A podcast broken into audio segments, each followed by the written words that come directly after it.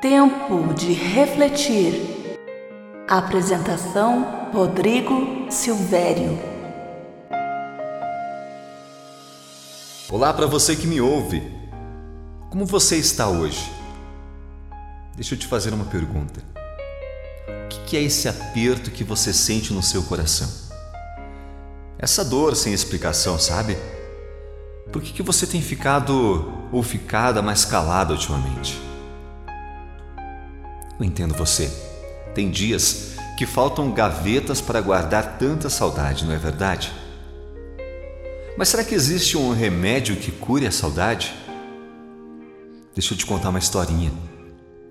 Certa vez, um senhor sentado em sua cadeira, cabisbaixo, olhando ao horizonte, se questionou: Por que, que justo agora que estou velho e sem forças, fico me cobrando de tantas coisas que eu deixei passar? Tantos momentos em que não aproveitei, porque carrego esse peso em meu corpo, como se vivesse sempre no passado. Por que, que sinto como se cada dia fosse um filme de recordações onde minha principal companhia é lágrima e dor?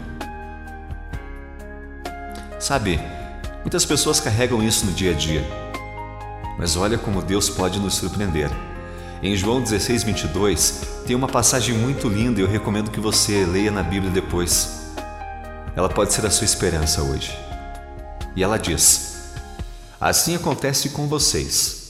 Agora é hora de tristeza para vocês, mas eu os verei outra vez, e vocês se alegrarão, e ninguém tirará essa alegria de vocês. Eu sei que seu coração dói. Sei que tem muita saudade aí dentro. Eu espero que o Espírito Santo de Deus te ajude hoje. Que ele tire essa amargura, que ele tire essa saudade e que a lembrança seja de coisas alegres do passado, de algo que vai te fazer bem, que vai te potencializar.